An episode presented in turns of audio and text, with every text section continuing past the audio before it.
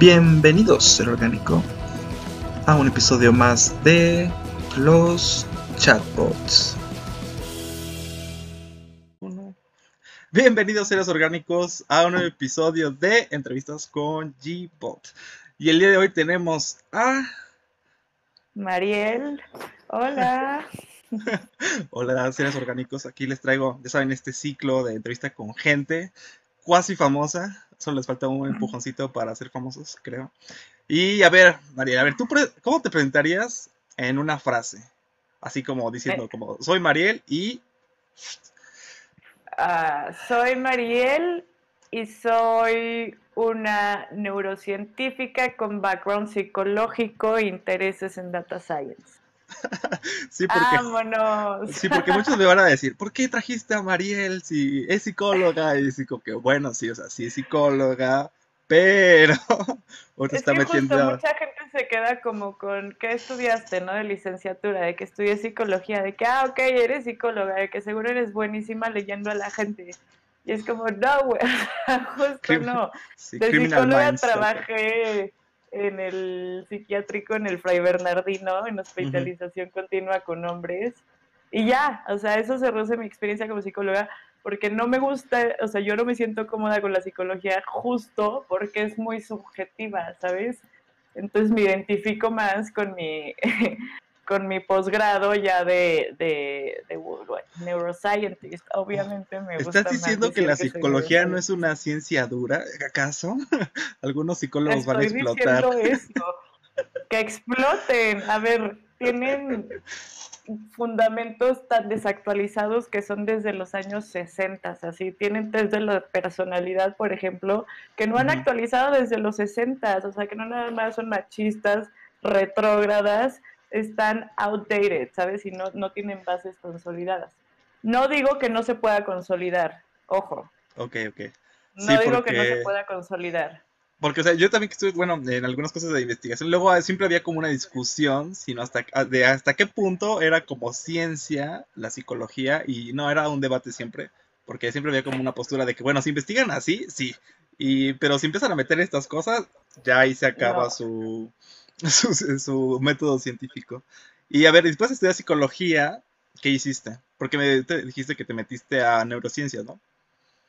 Sí, después de estudiar psicología, o sea, ya como para el primer cuarto de la carrera, yo ya sabía que no iba a ser lo mío como lo tradicional de la psicología, ¿no? Como dar consultas y todo este tema, porque justo me interesaba más el trip del cerebro. A ver, el cerebro siempre ha sido algo que me me encanta, ¿no? Y dije, luego como a la mitad de la carrera dije, me cambiaré a medicina y la neta, no me dio flojera. Ah, no, no, no, pero la pensé y dije, a ver, me va a tomar cuatro años de la carrera normal, más el del internado cinco, más cuatro de la especialización nueve. ¿Cuándo puedo terminar mi licenciatura y justo hacer una maestría o una especialización en neurociencias, que neurociencias empezaba como a ser become a thing, ¿sabes? Ahorita creo que ya hay una licenciatura en neurociencias en la UNAM. Yo me gradué en el 2017 y ya tenía el ojo puesto en que quería estudiar justo neurociencias, hice mi, investigación. Y apliqué a, UCL, University College London, porque tiene un programa de neurociencias excelente Em, de hecho es el número 3 después de Harvard y Stanford. Y está muy bien y muy completo porque justo es en el Instituto de Neurología y trabajan con el NHS. Entonces, están, van de la mano con hospital, entonces tienes esta parte clínica, pero también tienes esta parte como de investigación que le podías dar tú la inclinación que quisieras, ¿no? Entonces, escogí esa maestría fue la única que escogí, a la única que apliqué. y ojalá me acepten, porque si no, ahora sí no sé qué voy a hacer. Y sí, o sea, justo me gradué de la carrera un diciembre del 17 y la maestría empezó en septiembre del 18. en ese ah, inter pues. estuve en el Fray Bernardino, que ese, ese, es todo otro tema, unas historias neta bien locas. Y ya me fui a estudiar y el formato de la maestría era como clases intensas los primeros dos, tres meses, o sea, hasta diciembre. Ajá, o sea, sí, un semestre, ¿no? Más o menos lo que te dan de como clase. ¿Y luego ya escogiste tema y tutor y todo eso? ¿O cómo funciona ahí lo de la maestría? Te tienes que pelear. Sí, te ponen de que, como si fuera un buffet limitado, te tienes que pelear, te ponen como opciones de, de profesores, de supervisores y sus proyectos. La neta, hay, o sea, hay gente craxísima, ¿no? Entonces es una pelea súper caníbal así. O puedes buscar tú por tu parte algún profesor que tenga una línea de investigación que tú compartas y ta, ta, ta, ta, ta. Yo llegué al eh, departamento de enfermedades neuromusculares y neurodegenerativas. Em, y, o sea, en retrospectiva me doy cuenta que fue, o sea, fue una, fue una gran, fue una gran posición para tener, ¿no? Porque el jefe de mi jefe resulta que era, que es John Hardy. Y John Hardy es este ser brillante que fue uno de los primeros en descubrir el primer gen relacionado al Alzheimer. Fue uno de los primeros en decir APP es un gen causante de Alzheimer, hace unos 30, 40 años, ¿no? Y en ese departamento estaba él, estaba el que era más como, como mi jefe, Henry Holden, que es un neurogenetista craxísimo, entonces con él me tocó, todos los viernes lo acompañaba a sus clínicas, entonces me tocó ver unos casos de mutaciones genéticas loquísimos, así loquísimos y de que solo tienen tres familias conocidas en el mundo. Había una, una vez me tocó ver una paciente que tenía una mutación en un gen y lo que le pasaba es que se le calcificaba el cerebro, literal se le calcificaba. No más. ¿Y qué pasaba con las transmisiones y todo? Pues como se calcifica, se mueren, ¿sabes? Pero hay tres familias identificadas, entonces no tienes tantos datos para estudiar bien el causante. Entonces, el saber que hay un gen relacionado era un avance. Entonces, tampoco tienes un precedente para decir, a pasar esto, este es el curso de la enfermedad. No. Entonces, esa experiencia fue interesante en ese aspecto y en el otro que la neta yo siempre he sido bien fría, pero me sensibilizó un poco porque habían de repente tocaban pues consultas un poco de temas más delicados, ¿no? Como pacientes que que sus papás habían tenido, por ejemplo, Huntington, que es una enfermedad eh, neurodegenerativa. Ahorita sí que nos metemos Huntington es la enfermedad de la doctora que trabaja con el doctor House en la serie, ¿no? Ajá, justo, la que tiene 13. Sí. sí, sí, sí, justo. Sí. Que se puede manifestar como a una edad muy temprana, a diferencia de otras enfermedades neurodegenerativas, y es muy agresiva en el sentido que avanza rápido y demás, ¿no? Es una vez eh, fue un paciente a hacerse una consultoría genética porque justo quería tener hijos, pero quería saber si él tenía... Si iban a heredarlo, ¿no? Activo, o sea, si él tenía el gen activo y si él le iba a dar, porque pues en ese caso, pues gracias a que la tecnología ya avanzó, entonces no es un, em, no, o sea, no es un embarazo normal, tendría que ser in vitro y hacer unas alteraciones ahí, ¿no? pero pues está fuerte cuando le dices a una persona, güey, si tienes el geno, sí te va a dar. O sea, así como viste que le pasó a tu papá, sí. así te vas a morir tú. Sí, porque de hecho de esa me han contado cosas así como bien, bien fuertes, de que por ejemplo que la gente luego cuando se entera que lo tiene, como ya vio cómo le pasó a su papá o su mamá, a veces se suicida nada más de, de porque sabe lo que va a pasar y dice, no, pues ya mejor aquí, que todos me recuerden como estoy, a que luego me recuerden como el loquito y demás no, y la dependencia, y entonces imagínate el, coraje de no poder tener control sobre ti, debe ser algo muy feo. Y bueno, eso acabé haciendo porque soy, soy muy curiosa y me, encanta aprender.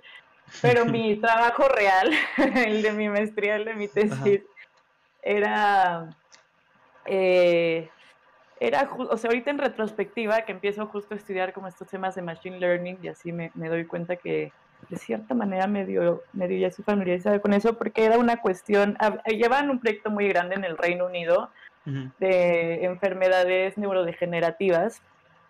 Algunas son demencias, algunas no son, ahorita podemos hablar de eso.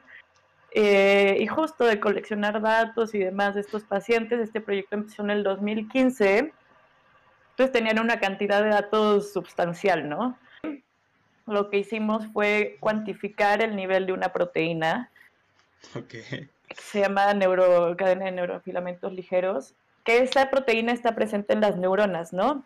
Entonces, una enfermedad neurodegenerativa es una enfermedad en donde las neuronas se mueren. Entonces, al morirse, lo que hay dentro de ellas se suelta en el espacio intersectal y luego se filtra la sangre. Tenía muestras de 200 pacientes y alrededor de 100 controles. Y justo era analizar el, nivel de esta proteína en los pacientes para encontrar patrones, em, para ver en quién era más frecuente, eh, qué variante era más agresiva, si la parkinsoniana o la cerebral, pero sobre todo para validar esto como biomarcador. ¿Qué trascendencia tiene esa? Bueno, de las dos más importantes, una, eh, diagnóstico. Es bien difícil diagnosticar de manera certera una enfermedad neurodegenerativa. Aquí en México piensas de neurodegenerativa, demencia, es Alzheimer. no siempre, hay un buen de, de, demencias y es muy peligroso diagnosticarlo mal porque la medicina si la das mal, puedes acelerar el proceso y matar al paciente, haz de cuenta, ¿no? Entonces, uno de los usos eh, y las importancias de un biomarcador es justo un diagnóstico certero y oportuno. Y el otro uso que tienen es tratamiento, para desarrollar tratamientos más eficientes y medir qué tan, o sea, qué tanto funcionan y qué no, porque ya sabes los niveles. Entonces, total, en eso hice mi tesis, ahí empecé a aprender, o sea, me metí a aprender R, justo ah, para hacer todos estos análisis. Eh, ¿Por qué R? Porque fue el que vi que era como el que todos los científicos que admiraba más usaban, los académicos. Güey, R es open source, no estuvo tan difícil, bajé los dos libritos estos básicos de estadística y de curso introductorio a R. Y ya, así fue como empecé en, el mundo del data science. Y justo me gustó mucho porque me llevó del lugar incómodo que estaba en la psicología de, ok, pero, ¿estás seguro? Al eh, neurociencia, ok, ya estoy, o sea, ya estoy estudiando facts, ¿no? Como cómo se mueve, cómo funciona la patología. A, lo estoy aplicando, lo estoy contabilizando y tiene una función. Y entonces descubrí como ese sweet spot uniendo como estas tres, pues como tres disciplinas que tengo de background, a veces no sé cómo llamarles. A ver, aquí les voy a decir a los oyentes, si quieren aprender a usar R, mm, ¿qué curso es bueno? A ver, yo aprendí R por un curso de justo de Data Science, porque justo usaban R y R Studio para, pues, para hacer todo, básicamente. Entonces, este, yo recomendaría ese. Si me dejan un comentario, les paso dónde pueden comprar el libro. O sea, creo que está la opción de que tú pagues lo que tú quieras por él. Entonces ahí lo pueden pues, Justo, que es donaciones. Ajá. Entonces, pues ya, si ustedes quieren donar algo, pues ya donan un dólar o algo así. ¿no? Un dólar son 20 pesos. Creo que cualquiera puede pagar un dólar. O sea, o más si, si, les nace. Es como las inscripciones del UNAM, ¿no? De que 50 centavos simbólicos. Pero, pues realmente es, todo el mundo da la cantidad que tiene en el bolsillo sin pasarse de 100 pesos, porque si das más de 100 pesos, tienes que ir al banco. Entonces, entonces nadie quiere ir al banco. Sí, entonces llega así como, mm, tengo 100 pesos. y así, Te sirven. no tiene cambio de uno de tantos porque no quiere ir al banco. Y dice, mm", entonces sí, como, ya dónelos. Y dice, bueno, sí, pero no, si no fuera al banco, los donaría. Eh, pues, hoy está interesante la forma. Y ahorita tú este, no estás trabajando, no tienes que decir dónde, pero ahorita qué estás haciendo. Justo estoy trabajando como Data Scientist Junior. Ajá. Em, justo ahorita que mencionaste el tema de cómo aprender R. Yo creo que yo lo aprendí con esos dos libros y de que literal no.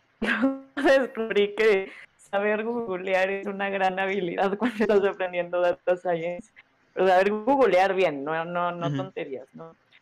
Este, ahora estoy trabajando como data scientist, que he tenido una curva de aprendizaje este último año enorme. porque, o sea, pues sí, tuve la noción y aprendí yo sola como pude los conceptos, pero claramente no de la manera correcta y demás. Entonces ahora estoy, eh, pues ya, por ejemplo, ya creo que domino un poco más Python, este, pandas, me interesa visualización, entonces justo estoy en ese trip. Pero lo que más me está interesando ahorita es el tema y el rollito del, del deep learning. Y creo Ah, que sí. justo por la línea de, pues la línea de escuela que traigo, ¿no? Me interesa el machine learning, el deep learning y pues en eso estoy ahorita. Pues sí. Y eso vamos a hablar ahorita en el siguiente episodio, pero antes vamos a hacer unas preguntas random. Hablando del trabajo, ¿cuál sería tu trabajo soñado? Así que dices, ah, sí, este es como mi trabajo ideal, quiero hacer eso toda mi vida. Güey, Pues la verdad es que el que tengo no está tan lejos de ser eso. Pero sí me gustaría tener más la oportunidad justamente de hacer lo que hice en mi tesis y replicarlo. Muchas veces en distintas áreas, creo que en cuestiones neurológicas hace mucha falta. Por ejemplo, temas como cáncer y demás también, pero la verdad es que ya hay mucha gente en eso. A mí me apasiona el trip de la neurodegeneración, entonces dicen que donde hay pasión hay que estar ahí, ¿no? Entonces mi trabajo Sí. ideal sería una mezcla entre lo que estoy haciendo ahorita y una línea de investigación que vaya como hacia allá, pero que no se queden de que, ay, encontré esto, ¿sabes? O sea, que se pueda aplicar. Estoy pensando en tu trabajo gustaría. ideal.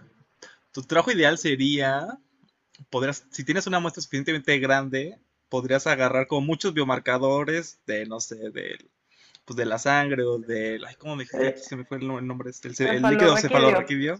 sí, y que de todos esos marcadores como que tú hicieras una regresión o algún proceso con deep learning y redes neuronales para de esa forma encontrar los marcadores más importantes y los que te pronostican alguna enfermedad.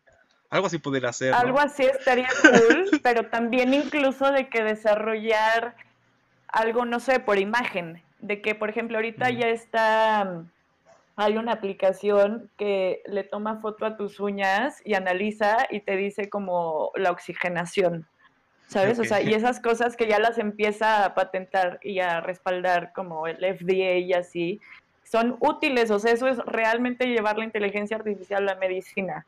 O sea, sí hacer esos trips de tener la información y saber, por ejemplo, con genética también hay un mundo enorme que investigar. Así el tema de los genes es otro tema. Está la epigenética, que es como cómo el ambiente modifica el gen. Utilizar algo de imagen eh, para analizar el ojo y ver si a través del ojo tienes riesgo de un, un infarto cerebral, no sé, o sea, temas así que ya no están tan lejanas, ¿sabes? Son, son factibles, el trip es desarrollar la... O sea, la yo siento que no están tan lejanas, pero la parte de validación luego es la más complicada. Es que, ¿cuál sería el trabajo que nunca harías? ¿Sabes qué? Un, un trabajo boomer. A ver, ahí te va mi contexto. A mí, la neta, tuve la suerte que me tocó empezar a trabajar más o menos cuando empezó la pandemia, ¿no? Entonces, el home office y el estilo, siento que, o sea, no es como un van conmigo porque manejo mi tiempo, pero genuinamente sí soy más funcional así. Entonces, un trabajo que no me gustaría sería un trabajo que a fuerzas tuviera que llegar y de que hacer check-in, ¿sabes? A las 8 y salir de que a las 5. Un trabajo rutinario tampoco me gustaría, me, me aburro muy fácil. Un trabajo que sienta que no tiene trascendencia, ¿sabes? O sea, que es como, güey, estoy aquí en el escritorio llenando papeles. No me O sea, ¿no te gustaría. hacer el 80% de los trabajos de la humanidad? Exacto, Exactamente. exacto.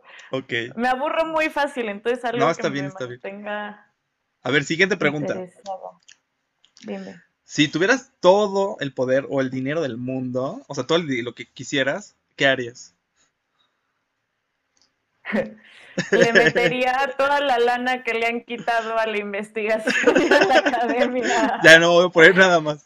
Pero bueno, si tuviera todo el dinero del mundo, la neta es que, le, aunque suena como cliché, le metería a la, a la educación y a la investigación eh, de todos los niveles, porque creo profundamente que la educación, el modelo, por ejemplo, educativo que tenemos eh, en las primarias y en los kinders y demás de aquí Sí. de México, tiene que cambiar. tiene que actualizarse, entonces le metería a, la educación. A ver, a través de eso logras todos los cambios. El tema es que no tenemos paciencia y muchos de los cambios que queremos ver son cambios generacionales. Entonces haría eso y luego con el otro dinerito me lo guardaría, me compraría de que acá un jet y me iría a viajar por el mundo. un jet. ¿Cómo te gustaría que hablaran de ti cuando otra persona así, que tú no estés y dijeran algo de ti? Dijeras, ah, sí, ¿conoces a Mariel? Así como dicen, ah, sí, Juanito, el flaco, Juanito, el que estudió tal cosa, Juanito, el que hace esto. ¿Cómo te gustaría que hablaran de ti? De que conoces a Mariel, güey, es un crack, sabe un buen de cosas, ¿verdad? Es súper inteligente. Ándale, A ver, no, ya Ya, ya, ya, ya, ya, esa fue tu respuesta, ni modo. gracias, gracias, acabamos la sección. A ver, platícanos de Brain Beats and Bytes, este, dónde te pueden encontrar y no sé de qué trata. El link está aquí, eh, pueden ver ahí abajo. Es un proyecto en el que estoy trabajando y llevo trabajando un tiempo. Eh, desde hace mucho lo quería hacer y justo de la mano con lo que haría con todo el dinero y el poder del mundo. Y va a sonar medio sangrón, pero quiero educar a la gente. Quiero no educar a la gente. No tengo ningún papel ni, o sea, no, no me toca a mí. Quiero hacer el conocimiento accesible y digerible para el mayor número de personas posibles. No voy a dar conocimientos de cosas que no son mi dominio, entonces obviamente mi página se va a tratar de neurociencias, de eh, un poco de ciencia de datos, este, y pues un poco de, de, lo que va detrás, que es como un poco de teorías que agarro de la psicología y no. Este, entonces es un proyecto que ya quería hacer desde hace mucho por eso. Eh, personalmente tengo un caso muy cercano de una persona que quiero mucho que, que tiene una demencia y me ha tocado ver cómo es, es terrible, no nada más lo que vive la persona, sino lo que vive la gente a su lado es muy fuerte. Pero el coraje que más me da es que justo hay tanta falta de información al respecto. Y a ver, lo voy a aterrizar en México porque aquí vivo y porque si voy a empezar por algo, empiezo por México. La negligencia, incluso la negligencia médica, han hecho un proceso que es de por sí muy duro, peor entonces, creo que hace mucha falta hablar de temas que no se hablan y no como tabús acá. Son temas que nos pertenecen a todos, ¿sabes? A todos tenemos el derecho de saber cómo, qué podemos esperar, por ejemplo, de nuestro envejecimiento, qué es normal, qué no es normal, qué tipos de problemas puedes tener, cómo identificar, tampoco se habla mucho en México de que mucha gente tiene ese rol, el, rol de los cuidadores, ¿no? Eh, de ahí nace Rain Beats and Vibes, como de compartir esta parte de conocimiento que yo tengo y que me apasiona, me apasiona neuro y la neta es que me empieza a apasionar data science. Y hacerlo público, hacerlo accesible y tener un espacio en el que pueda hablar de estos temas que, como ya se habrán dado cuenta, me encanta hablar y no tengo llenadera. Y de ahí nace. Le tengo ah, cariño. Eh, apenas está en, en, proceso, pero ya pronto, pronto vamos a sacar nuestros primeros posts. Y pues justo está en proceso porque lo quiero hacer bien. Entonces, ténganme paciencia, chavos, pero síganme. Claro que sí, síganme.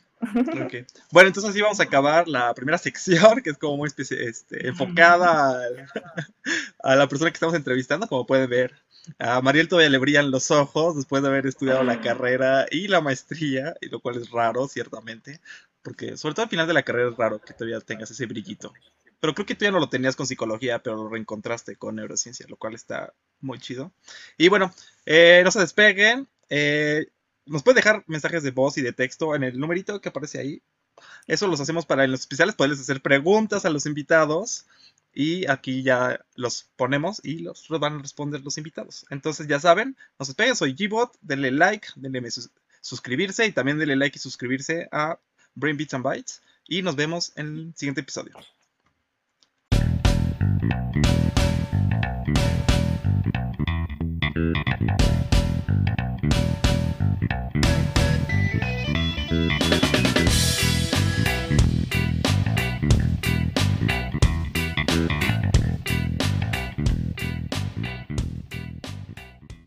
Bienvenidos seres orgánicos, aquí de vuelta con Gibot y Mariel. Si no vieron el primer episodio y la pasión de Mariel por neurociencia y data science, tienen que regresar al episodio anterior. Y si no, pues aquí van a poder hablar, vamos a hablar más bien de deep learning y cómo así cómo aplicarlo, en qué punto se juntan todas las técnicas que son como este, redes neuronales, todas estas técnicas buenas de computación, un poco con neurociencia, que parece luego muy engañador porque el nombre es justo de redes neuronales, pero pero, pero qué, Mariel, ¿sí o no son este? Justamente me acaban de explicar que es con una analogía de comparar un coche a un caballo. un poco así, un carro, ¿no? Un carro tirado por caballos y un carro tirado por motor, ¿no? Es como la inspiración. Sí, o como la de el avión al pájaro, ¿no?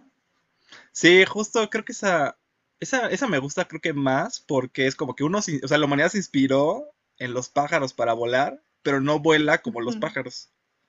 Entonces siento, entonces siento que es como parecido, o sea, uno se inspiró como en el cerebro para hacer que las computadoras piensen, lo hago así, entre comillas gigantes, porque no piensan aún, este, y llegó a las redes neuronales y técnicas de machine learning, ¿no? Que siento que es, Justo, pero, el nombre está padre, la verdad, redes neuronales, redes convolucionales, redes, todo así, dices, ah, sí, qué bonito. Es lo que decía, ¿no? Que es como una gran técnica de marketing. Sí, pero pues al parecer sí funcionó. Pero lo curioso de las redes este, neuronales es que dejaron, o sea, sí, ay, no me acuerdo el año exacto, aquí me van a regañar los seres orgánicos, pero creo que fue en los ochentas cuando se propusieron justo las redes, orga, este, las redes orgánicas, las redes neuronales pero no pegaron mucho porque, de hecho, muchos científicos en ese momento dijeron, no, eso no, no se puede hacer así como tú lo dices. O sea, está bien como tu planteamiento como algo teórico, pero no es, o sea, es como es posible, pero no es aplicable. O sea, porque pues con lo que tenemos, no ojalá. Sin embargo, a mí esa historia me gusta un montón, porque con las con los videojuegos empezaron a hacer tarjetas gráficas. Entonces, y la tarjeta gráfica lo que te permiten es agarrar así como, pues las matrices, una matriz es así como columnas por renglones por n dimensiones. Y lo que te permiten es multiplicar y hacer operaciones de matrices así a gran escala rapidísimas. Entonces, las neuronas tienen como justo esa capacidad que son pequeñas operaciones, pero muchísimas. Y eso no se pudo hacer hasta que hubo tarjetas gráficas que se hicieron para jugar, y después de que ya se usaron para eso, dijo, alguien dijo, mm, podríamos usar esta tecnología de las tarjetas gráficas y podríamos saber si funciona en una red neuronal. Y ya lo empezaron a hacer y dijeron, mm, mira, si esto que nos tomaba cuatro días, ahora tardamos dos horas. Creo que sí podemos ya seguir este campo de investigación. Y está como bien loco eso. Y digo, mmm, ¿quién pensaría que los juegos terminarían ayudando a la ciencia?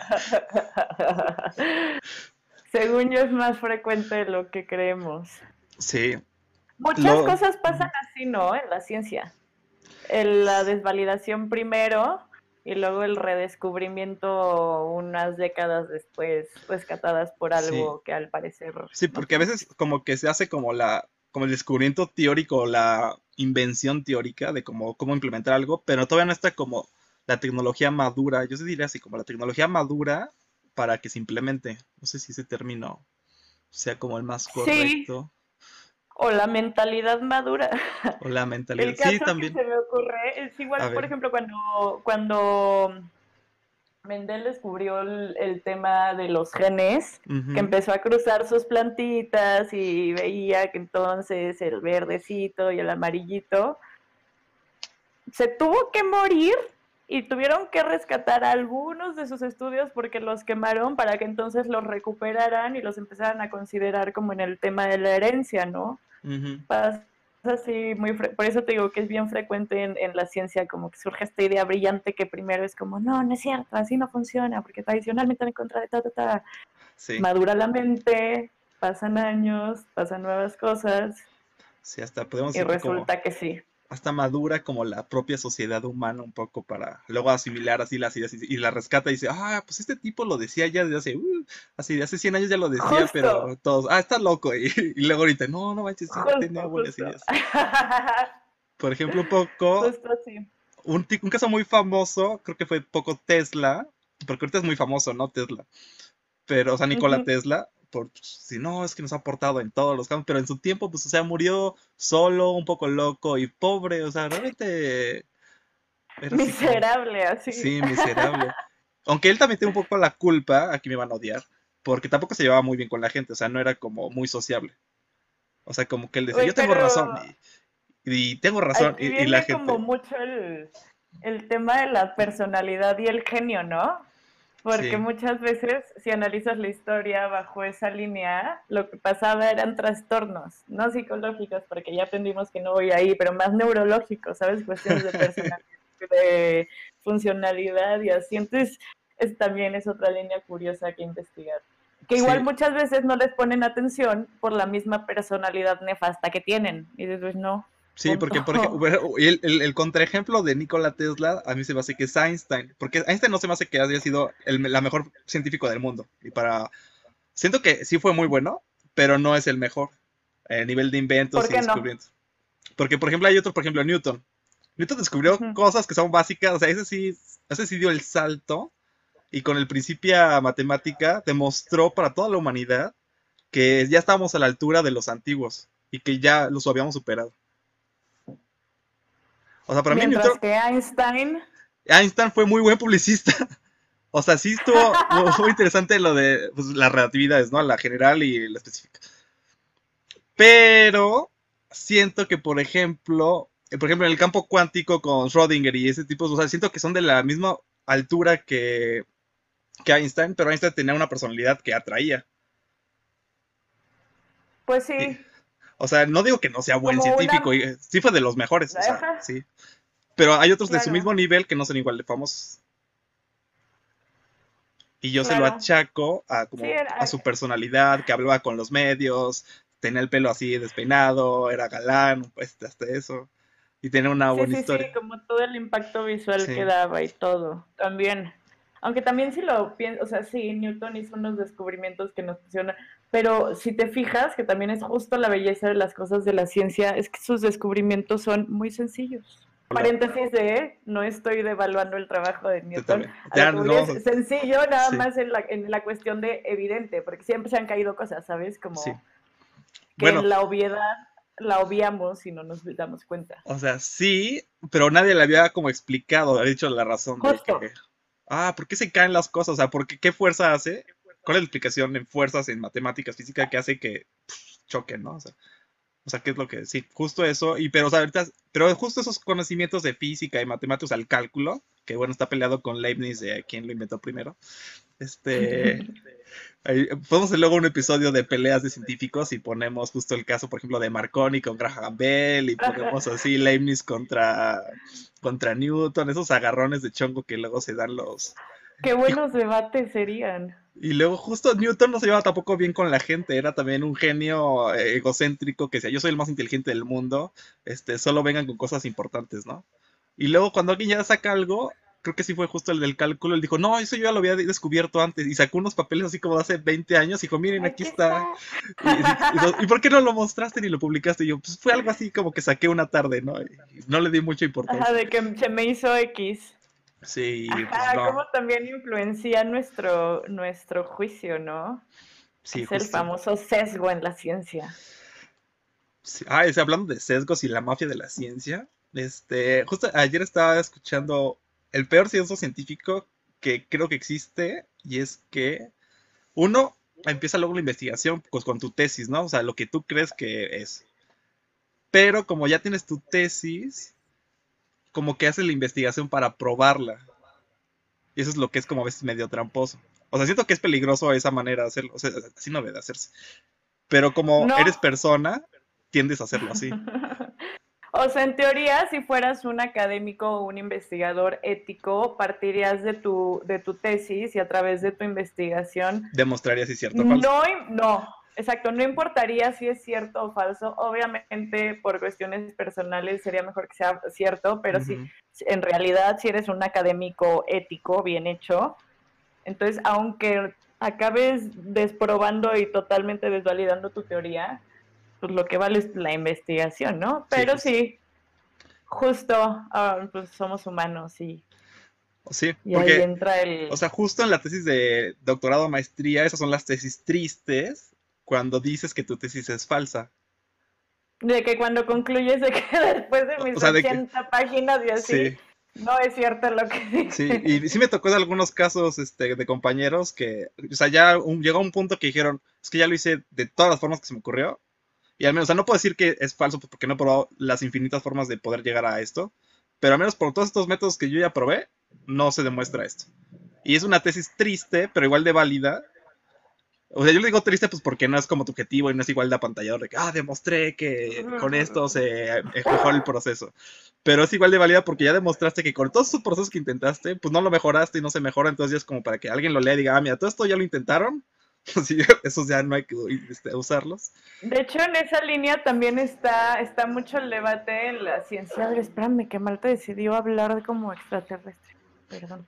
Este, está este debate ahorita en la ciencia como con la cuestión de papers publicados, ¿no? Que es una cuestión abrumadora, abrumadora, porque la mayoría ni son tan buenos, la mayoría la neta es que ni sirven, de repente rescatas uno o dos por semana por tema y punto. Pero justo, no me acuerdo qué conferencia fue y que decían, es que también deberían de publicar justo lo que no funciona, porque luego estamos todo el resto del mundo haciendo lo mismo de la misma manera, perdiendo el tiempo.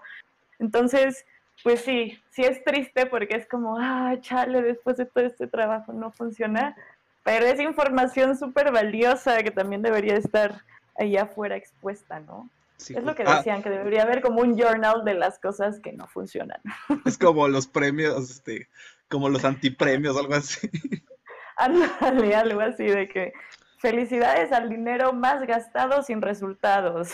No más. ¿Sabes qué pasa? Que como mucho es, dinero público, como que la gente, si lo investigan, dicen así, ¿cómo que gastaron dinero para demostrar que eso no funcionaba? Y entonces, pues es que o sea, intentamos demostrar que funcionaba, pero resultó que así no funcionaba. Y eso fue lo que encontramos. Y la gente, no, no puede ser, sangre, despídanlos, así como. Entonces siento que hay como esa impresión de hecho, si hice una entrevista con una chava que se llama Adriana Martínez. De hecho, si lo están viendo estos de Cero se les recomiendo que vean eso, porque hablamos justo de esta parte de la ciencia que te, como que te premian, bueno, no te premian, ¿cómo decirlo? Te miden tu desempeño de acuerdo como a papers publicados y cuántas veces te referencian. Y, luego no tiene que ser como muy cierto y luego aplican varias prácticas, como que siempre se copia el investigador principal en todos los proyectos, este, cosas así que y es porque tienen la presión inmensa de publicar así como anualmente, ¿no? Y, hay, y los artículos sí llevan su rato, o sea, no es como que hoy me senté el fin de semana y ya saqué mi paper. Así como que, no, señores. Un ratote, exacto, exacto. No, llevan un ratote. A ver, yo todavía sigo trabajando en el mi maestría y se acabó hace dos años, ¿sabes? O sea, llevan un ratote justo siento que esa presión de publicar por publicar nos, nos llevó un ratito a un camino que no era. La mayoría de los académicos científicos eh, grandes que conozco, de que ya con mucha experiencia, eh, tienen, comparten esta opinión de que el valor no está justo en la cantidad de papers que publiques o demás. Eh, comparten eso, comparten el consejo de tienes una idea y la mayoría de la gente te dice, no es así, neta, no es así, no va por ahí, no la sueltes, de que persíguela, persíguela, persíguela, pero aquí entra lo que estábamos diciendo, ¿no? De que no te permita ser sesgado. Entonces hay que reconocer la línea y, y justo, esas son las cosas en las que coinciden y en el tema de seguir experimentando y tener, o sea, y de cuestionarte, de, de ser un poco creativo en la, en la manera de, haber no funcionó así, a ver, diseñalo de otra manera, pruébalo con tal, pruébalo con tal. Total, al final si desapruebas tu teoría seguramente encontraste otros cinco facts que valen la pena, ¿no? Eso creo que son, son buenos consejos. Sí, la verdad. Siento que son buenos consejos, aunque y yo añadiría que también a veces hay que dejar ir algunos temas, así poco, o sea, soltarlos un poco cuando ya te están trayendo consecuencias malas a tu vida.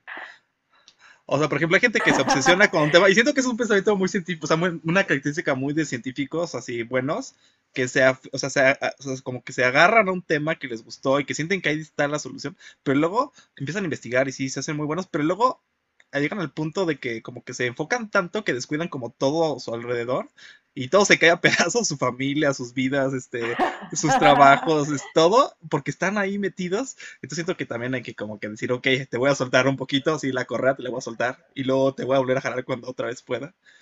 Porque... Está interesante esto porque justo estás hablando como del típico estereotipo de mad scientist, ¿no? De que aquel científico loco que es brillante, brillante, pero no se sabe relacionar con la gente, de que perdió a su familia, perdió todo. Y la neta es que yo creo que va de la mano con cuestiones, eh, adivinen, neurológicas. eh...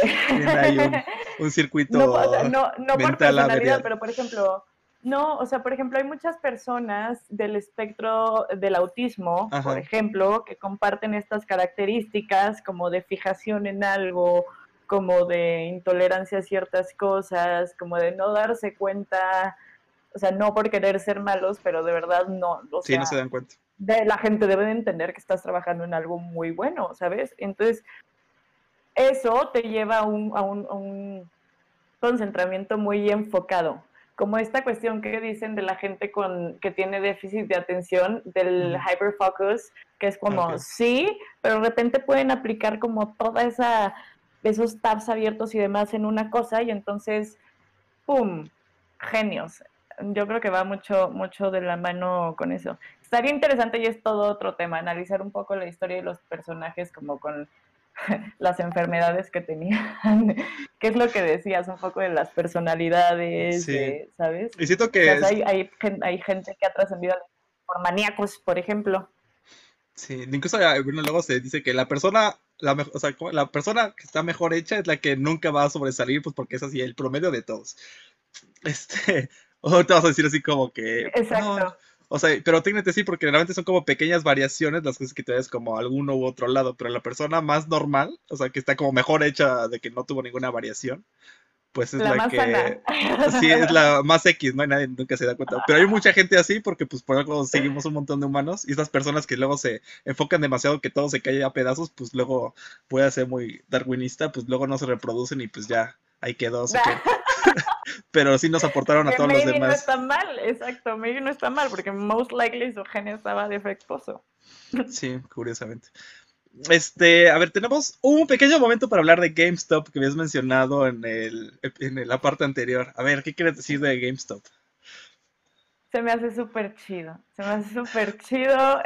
A se me hace eh, padre o sea, se me hace padre la cuestión de la comunidad en el sentido de organización para pelear como estas instituciones que de pronto se han vuelto tan dominantes en el mundo que, que, ayudan a esta segregación innecesaria.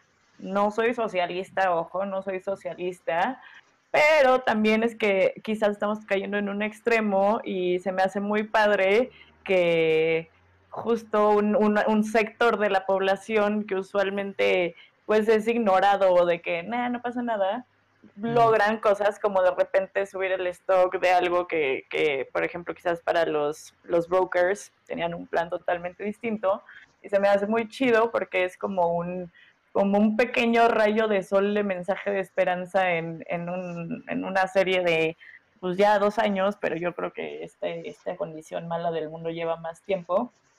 Como de esas noticias que te hacen sonreír, ¿sabes? Que dices, sí. qué bueno. A mí sí me hace, como, es que, o sea, o sea, esto pensado, o sea, siempre que discuto de la bolsa, siempre es así como, ver, ¿cómo surgió la bolsa? O sea, surgió en Holanda, ese fue el origen de la bolsa, donde la gente mandaba barcos a comerciar. Entonces, para que alguien no se arriesgara todo el dinero que ocupa comprar un barco, empezaron a juntar muchísima gente. Dijeron, no, pues a ver, vamos a juntar mil personas y con eso fletamos un barco que vaya a las Indias y ya cuando regrese, este, pues nos repartimos el dinero y ganamos. Y si se hunde, pues no perdimos tanto, porque también se hundían barcos, ¿no? Entonces esa fue una forma como de reducirse el riesgo para que tú puedas como participar en empresas, bueno, bueno, o sea, que hasta cierto punto tenían su ganancia, o sea, sí tenían su ganancia, ese es el objetivo, ¿no?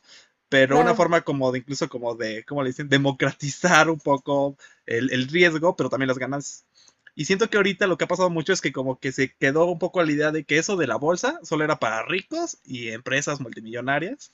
Entonces lo que demuestran estos cuates es que no, o sea, la bolsa es para todos y que esos multimillonarios no pueden contra todo, toda la demás gente. O sea, que si toda la demás gente se pone y participa, o sea, ellos no pueden contra ellos. O sea, porque simplemente como que cada quien ponga mil dólares, que es una cantidad, pues más o menos, no es gigante pues con eso ya destrozas a muchísimos, quizá no a Elon Musk o a alguno de esos multitrillonarios, pero sí a muchos, muchísimos, o sea, pero si juntaras a más gente, o sea, como por ejemplo toda América, pues sí te los puedes echar en una de esas, o sea, si todos, ah, o sea, ellos se basan en que como todos sus amigotes millonarios juegan como ellos, o sea, no digo que jueguen bien o mal, juegan como, como ellos quieren y se ponen de acuerdo, sí, sí, sí. pues hacen como sus movimientos como un poco chanchulleros, ¿no? Y, no les gusta cuando la gente se une para hacer lo mismo que ellos hacen, pero en su contra y se enojan. Hay que ponerles trabas para que ya que, la gente no pueda entrar. Ese es el principio de la bolsa y del mercado, o sea, que la gente pueda participar todo el tiempo. Si no, va a ser que una oligarquía de los valores. Pues Qué interesante, no me sabía la historia del origen. Está súper interesante. Y, justo, ¿no? Entonces, como esta parte de, de devolverle al pueblo el poder, esa parte se me hace cool. Porque tú lo dijiste, a ver, se están quejando de lo mismo que ellos hacen. ¿Quién dice que es nada más para ellos? ¿Quién dice que el threshold para entrar a jugar ahí es un billón para arriba, sabes? Sí. Y eso es lo padre de GameStop. Eso se me hizo muy cool. Sí, súper. Acabar esta segunda sección y todavía tenemos la tercera, así que no se despeguen. Recuérdanos, Mariel, ¿dónde te pueden seguir? Arroba Brain Beats and Bytes. Próximamente estarán recibiendo contenido de mucho valor, eh, neurológico, data científico y pues nada, y los espero. Data científico, vamos a decirlo así, mezclando inglés y español. Me invento palabras a veces, eso es algo que me pasa. Muy bien, los crónicos, eh, denle like, suscríbanse y nos vemos en el siguiente episodio. Sigan conectados.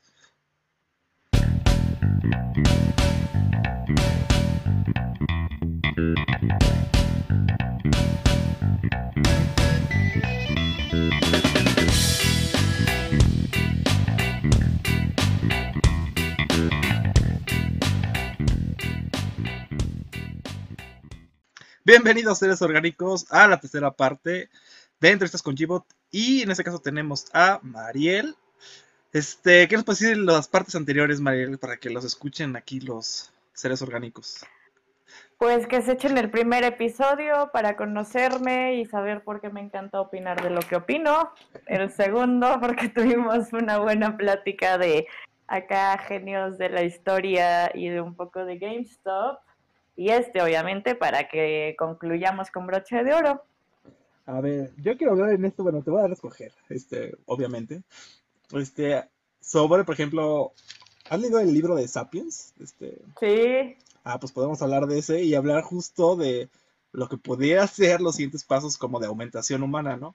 Porque ahorita he visto como que la gente, o sea, ha cambiado un poco el enfoque de inteligencia artificial, en el sentido de que ya lo vamos a crear como seres inteligentes porque ya vimos que les da miedo y pues nadie quiere ya hacer eso. Entonces, este, lo cambian ahora decir, vamos a hacer como asistencia a los humanos, así como a los celulares un poco, ¿no? Como Siri y Alexa y Google Home y esas cosas.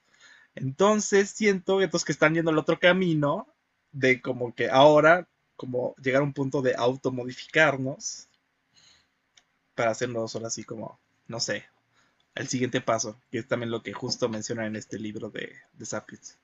¿Qué crees? ¿Está muy descabellado? ¿Siente que vamos para allá? ¿Siente que no vamos para allá? Me acordé de una serie que se llama Orphan, de la ah, BBC, creo. Que justo hay, hay como seres biohackeados. ya empieza a, ser un poco real, ¿no? a ver, vámonos desde el principio. Sapiens. Una de las cosas de los principios evolutivos que explica de por qué los humanos llegamos a, distinguirnos como especie es, por ejemplo, un aspecto eh, muy, o sea, la abstracción, por ejemplo, ¿no? Ajá, la abstracción. Lo que dice este hombre es que... Eh, a ver, pero ah, te, voy a, te, voy a, interrumpir porque creo que la abstracción hay que explicarla. A ver, ¿cómo explicarías la abstracción? O sea, ¿qué es la abstracción cuando dicen, oh, tiene capacidad de abstracción? O sea, ¿qué quiere decir eso? Ahorita va, te lo voy a contar desde el principio. Ajá. Mi principio.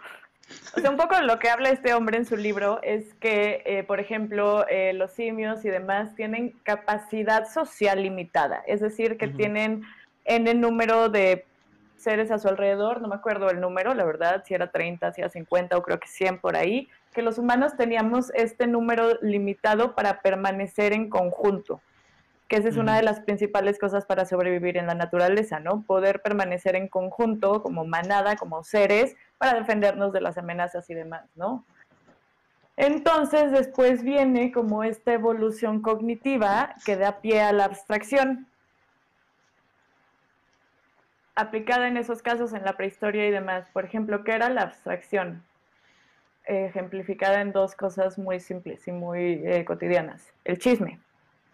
El poder platicar de alguien de tu tribu o lo que sea, pero al final de día de cosas intangibles, ¿no? Estás platicando del concepto de un ser con hipótesis en escenarios que pueden o no ser, o sea, ahí ya estás abstrayendo ideas eh, con conclusiones que tú das por unir hilos y nodos que tú mismo te inventaste, entonces estás abstrayendo conceptos y estás platicando de algo que no es tangible. No estás diciendo la mesa tiene cuatro pastas, estás diciendo, ay, se me hace que Perenganito se enojó porque hizo una cara, entonces es una serie de, conjeturas. Esa es una. Y la otra, em, la religión. La religión es lo mismo, es juntar a gente en torno de un concepto no tangible, totalmente idealizado, eh, con una serie de reglas o normas que tienen todos sus seguidores en común. Entonces, ¿qué pasa? Que cuando surge esto, esta evolución cognitiva, el grupo social incrementa porque ahora están unidos bajo esta cuestión intangible Dios, Buda, Tlaloc, whatever, ¿no? Entonces, el grupo tiene mayor capacidad de miembros, entonces tienen mayor fuerza, entonces pueden construir civilizaciones, pueden hacer este tipo de cosas. A eso me refiero con la abstracción. Entonces como un concepto para mantener, como un concepto intangible que ayuda a mantener un grupo considerable de gente unidos bajo una misma misión. O sea, ¿cuánto es considerable? ¿Ya mil personas? En Sapiens. Arriba de 100, arriba de 150. Ya estás teniendo un grupo de mayor capacidad que si no estuvieran unidos por un concepto como un dios o lo que sea, ¿no? Sí que eso da como justo el inicio a las sociedades, ¿no? Humanas ya grandes. y eso es una ventaja.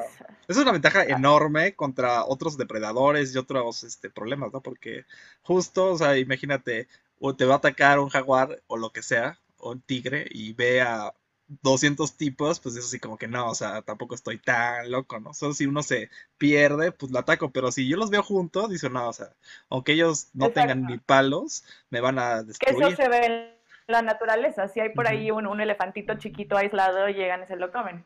Pero también le dio la oportunidad a los humanos de reconocer, como, güey, a ver, yo no tengo colmillos ni garrotas, ni me lo voy a poner al tiro al jaguar porque me va a destrozar, pero puedo hacer una pared y el jaguar eh, no puede morder la pared, quizás la puede escalar, pero para, por fines del ejemplo no nos vamos a meter en esos detalles, ¿no? Entonces voy a construir eh, el fuego, te asusta, ¿ok? Entonces esa cuestión de armar una civilización muchísimo más compleja vino de un concepto quizás tan sencillo como la capacidad de abstraer.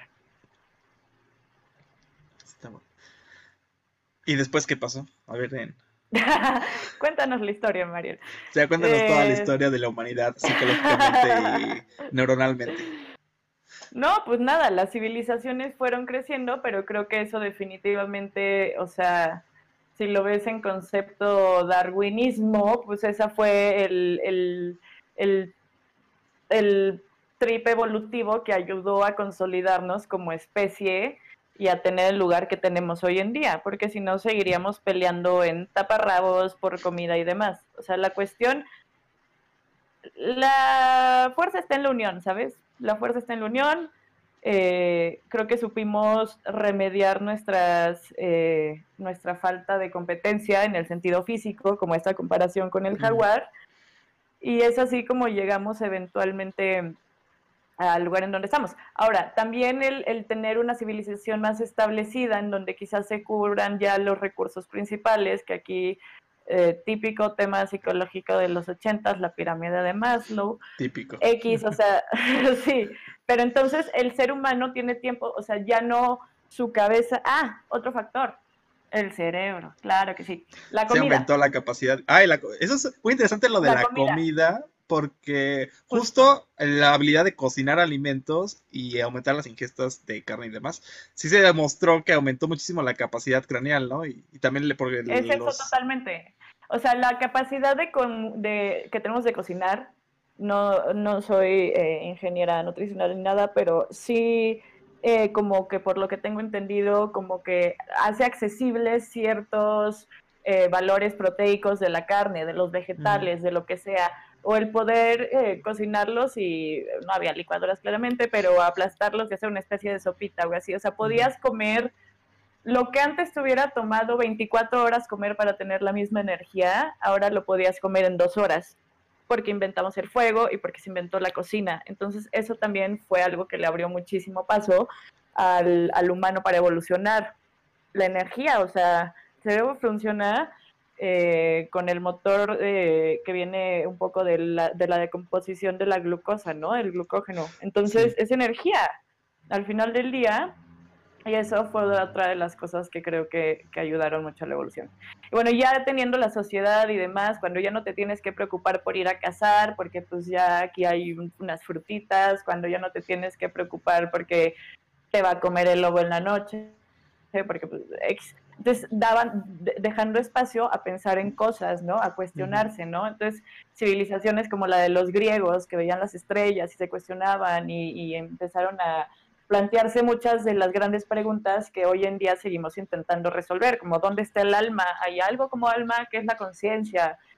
Todos estos filósofos, eh, Aristóteles, Sócrates y demás, pues pudieron existir gracias a que factores tan sencillos como la comida, la protección, el, el hogar, la obtención de recursos fueron cubiertos.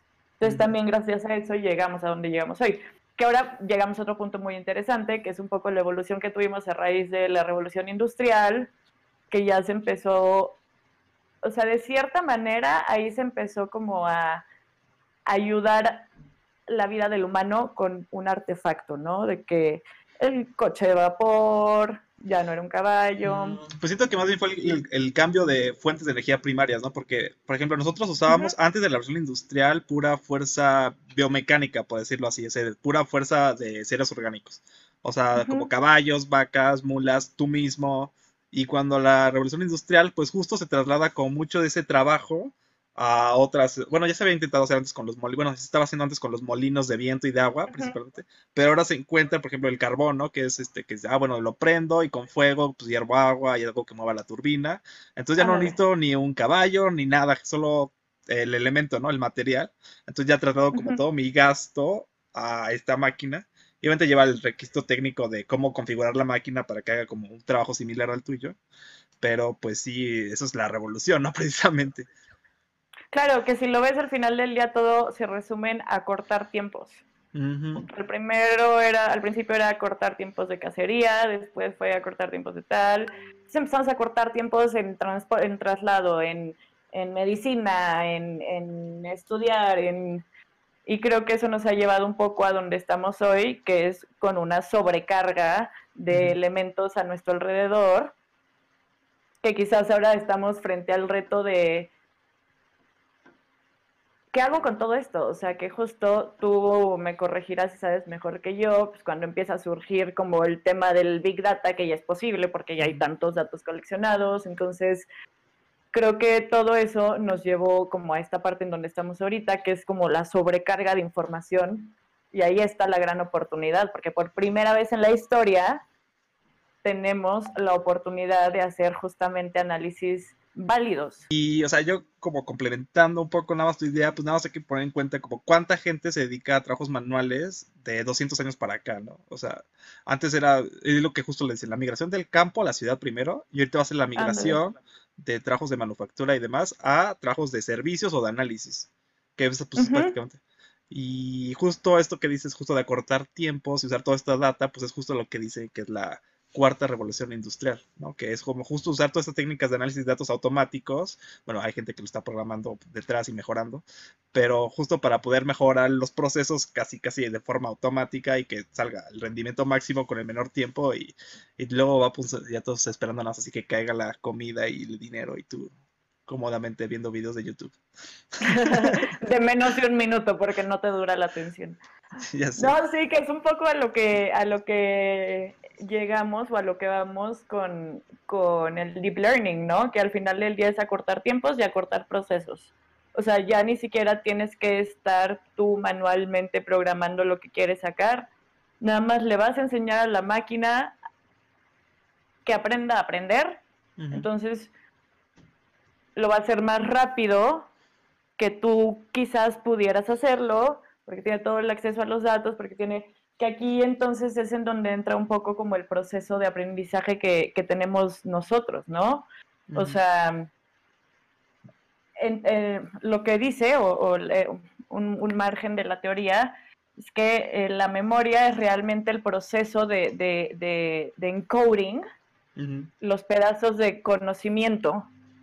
Entonces, cuando esos pedazos de conocimiento se juntan y cambian tu comportamiento, ya es un aprendizaje o sea, no cambian tu comportamiento de que, ay, como aprendí la historia de México, ahora voy a cantar el himno mexicano. Pero cambian tu comportamiento en el sentido de que ya tiene, o sea, puede cambiarlo a nivel cognitivo, ¿sabes? A eso se refiere que el, aprendizaje consolidado, ¿no? Que ya tienes tantos conocimientos, pedazos de knowledge que llegaron a un aprendizaje. Entonces, esa parte de llevar la memoria al aprendizaje es el encoding, que en, teoría neuronal es uno de los cuatro pasos del aprendizaje.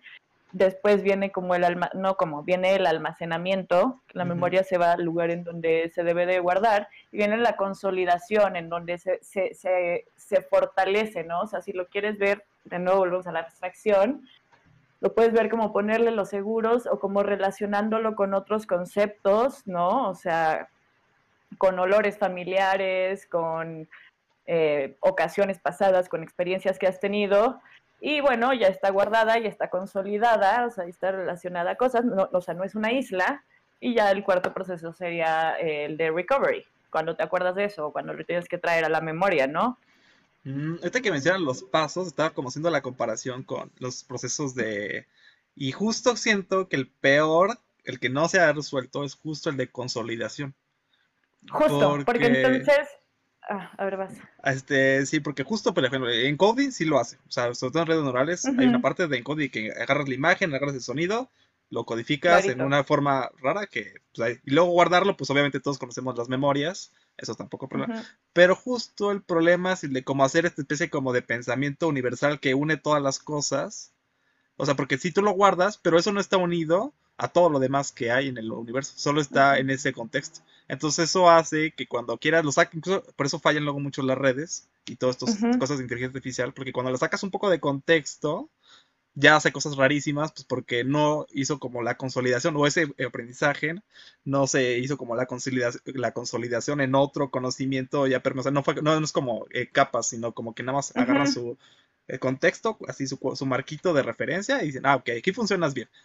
Pero todo lo demás... Sí, que a la hora de de recuperarlo no te funciona. O sea, es como solo dejarle una cuerda al barquito e intentar jalarla manualmente con la cuerda cuando podrías tener una red en torno, que es, a ver, es lo mismo que haces cuando no te acuerdas de cómo se llama una canción, que buscas en Google de que tal, la, la, la, eh, salí en la noche, tal, la, la, la, y te sale, ¿sabes? O sea, el tema de tener más referencias al concepto ayuda, que yo también ahí veo un potencial en, esta cuestión del, de deep learning, en el proceso de consolidación, que ahí veo un reto que es como, ¿cómo le vas a enseñar? O sea, a, alguien diseña un algoritmo para enseñarle a la computadora a saber qué sí relacionar con qué, que creo que ya empiezan a haber indicios, porque por ejemplo, eh, hablando de, de la clínica, que ahorita hay un esfuerzo con este, con, mm, con programa natural, este... Sí, programas de, eh, del eh, procesamiento del lenguaje natural, ¿no? Que es como este, procesamiento de lo que es el habla, todo lo que es texto escrito, de gramáticas, todo eso. Que están eh, llevando, por ejemplo, las historias clínicas de los pacientes, las están digitalizando y luego el, esfuerzo que se hace es para que una vez digitalizadas igual las pueda, o sea, puedan hacer diagnósticos y demás solos. y entonces sí empieza a aprender la máquina, por ejemplo, eh, mm, DX. Si lees DX una vez, güey, ¿qué es eso? DX dos veces, pero luego si lo ves al lado de una descripción de paciente de tantos años de edad, con tanta sensación, con un DX de, eh, este, no sé, de epilepsia, y con un DX de eh, demencia. Con un, entonces empiezas a aprender que DX significa diagnóstico, que eso sí ya lo empieza a hacer, ¿no? Entonces justo creo que el reto está en desarrollar algoritmos que identifiquen correctamente cómo entrelazar conceptos. Porque al final del día, si, te regresas a, la definición de aprendizaje, es la consolidación de muchos pedacitos de knowledge, por eso brain bits and bytes, porque muchos pedacitos de conocimiento. Finalmente, después de la tercera parte. codificada. Finalmente, después de la tercera parte, descubrimos por qué se llama así. Pero así está interesante. Y justo esa parte es la que todavía no se desarrolla, ¿no? Justo en los aprendizajes. Y eso está, mira, eso es un buen punto. Mira, eso por eso hay que tener neurocientíficos en equipos de deep learning, porque te dan ideas buenas. Y dices, mm, ¿cómo puedo amarrar?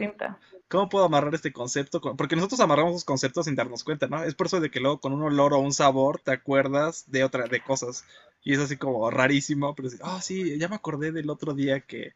Dices, pero eso qué tiene que ver con otro, pues no lo sé, pero me acordé. Pero también tenemos fallas, si te das cuenta. O sea, de repente hueles algo y dices, ay, me recuerda algo, pero no me acuerdo a qué me recuerda. Sí, porque hay la recuperación no está. Exacto, la recuperación no, está, no está tan bien. Entonces, por eso a mí a veces me gusta hacer la analogía, aunque sé que no es muy apropiado, de llevar como el, funcionamiento humano, que al final del día pienso que el, cerebro es, es, una máquina maravillosa con muchos como key workers, pero se me hace muy difícil concebir la idea de la computación y del aprendizaje del machine learning divorciada de la manera en la que nosotros funcionamos, habiendo dicho el tema de las analogías, habiendo dicho que no, no está creado para que funcione igual, sin embargo, todo lo que se nos puede ocurrir viene de nuestra misma experiencia. Entonces, si nos empezamos a fijar en cosas como las que fallamos, como me recuerda algo ese olor, pero no sé a qué me recuerda, ese error probablemente también lo vas a ver en tu código y también lo vas a ver en, en el algoritmo que desarrolles. Pero la cuestión es que la máquina sí puede aprender a trascender ese no me acuerdo. Así como tú puedes aprender a trascender ese no me acuerdo, eh, concentrándote, dejando de pensar en eso y luego retomándolo, ¿sabes? O sea, la cuestión de imitar la biología, obviamente con sus debidas adaptaciones, creo que podría ayudar mucho a la ciencia de datos. Sí, y de hecho eso nos lleva a otra área que creo que también te gustaría mucho, que es justo la de Cognitive Science, que es como justo como toda esta parte de aprendizaje y agarrando mucha inspiración del entorno, como la parte biológica del cerebro, cómo es que eso funciona para poderlo como trasladar. Y hay unas teorías bastante locas, ¿no? Hay unas, por ejemplo, que dice que para poder tener una inteligencia artificial tendría que ser como una especie de avatar que si tiene su red ahí inmiscuida, pero que puede interactuar con un entorno para que así vaya aprendiendo y que así vaya como reforzando de muchas formas, así como un poco como nosotros, ¿no? Y el otro dice, no, que no es necesario que tenga un cuerpo. Otros dicen que tiene que tener un cuerpo porque la parte muscular y corporal también es muy importante en el desarrollo, este, como... O sea, es que mira, ahí te va porque, porque es importante. Para mantenernos, o sea, nuestro ciclo circadiano, el de estar dormidos y despiertos, se influencia más, o sea, por más factores de los que creíamos, ¿no? Eh, por ejemplo, la exposición a la luz. no es lo mismo que te dé luz a través de tu ventana a que tú salgas a caminar y te dé, te dé luz. Hay un área del cerebro asociada con la nociocepción y con el dolor y otros temas, que justamente registra esta información y entonces va regulando eh, como la hora de tu día. Aparte de la luz, la temperatura, ¿no? Eh, que en cierto, o sea, hay, ciertos picos en el día, como media hora después de que te despiertes, luego a las tres horas, hay ciertos picos, ¿no?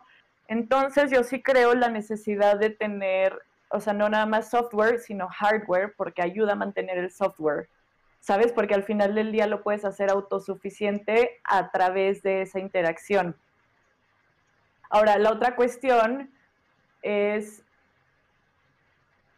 que yo lo veo como que es una, o sea, como que todo el cuerpo es un capricho de cosas que el cerebro necesita para mantenerse vivo, porque el cerebro es muy egoísta, es muy egoísta y eh, eh, en el cerebro hay muchos, o sea, ves que dicen el ADN mitocondrial, que viene la mamá de la...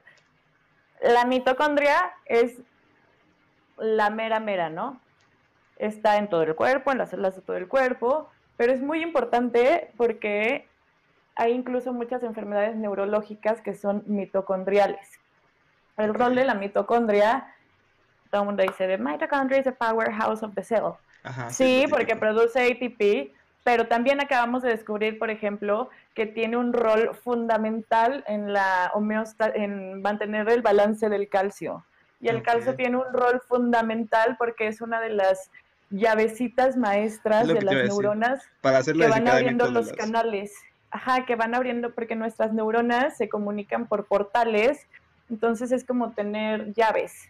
Entonces los neurotransmisores o las proteínas o por ejemplo em, ahorita el virus, este, el COVID, lo que hace es que tiene justo un engrane que se une a cierta molécula que le da paso a todo, o sea, a toda la célula y entonces comienza el proceso degenerativo, ¿no?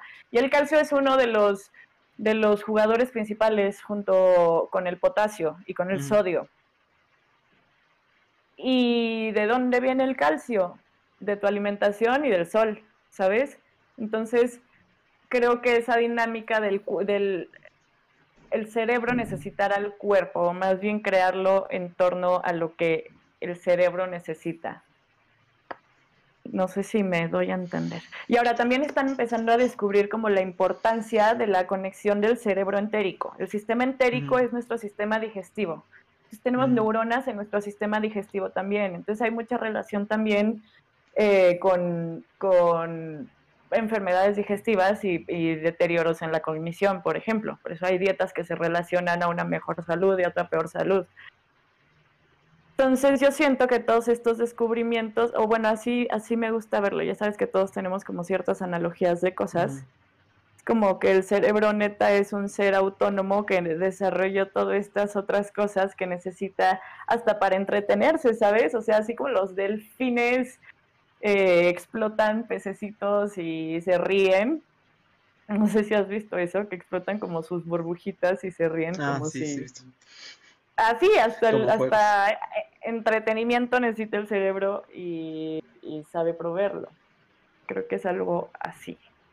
Entonces, el reto está en construir un algoritmo lo suficientemente rotundo, pero flexible, para poder incorporar tanta información nueva y para ir adaptándose y moldeándose. Y, o sea, tiene, tiene que ser algo muy dinámico, muy flexible.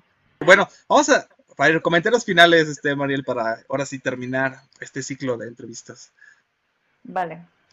Que, a ver, ¿qué es lo que te sale de toda esta conversación? O sea, aún... Me quedo con que, eh, o no me quedo, me gustaría cerrar con que creo que vale la pena explorar el deep learning desde un enfoque interdisciplinario, claro que sí matemático, porque sin él no se puede, pero creo que valdría la pena que existiera una apertura de mente para incorporar justo conceptos de neuro, conceptos de biología, conceptos de más, y entonces desarrollar algo eficiente que imite propiedades claves del cerebro para aprender, que no imite el cerebro, sino que imite las propiedades claves y que pueda ser lo suficientemente dinámico para estar en constante cambio sin sufrir desbalance, sin enfermarse, por decirlo así. Ok.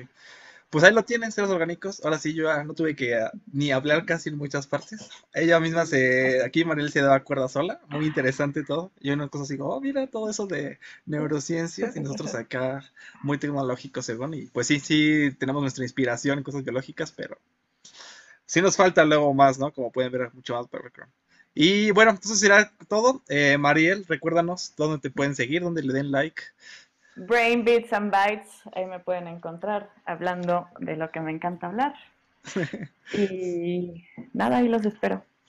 Y yo fui Gbot y nos pueden seguir a los chatbots como los chatbots en Twitter, Facebook y YouTube principalmente.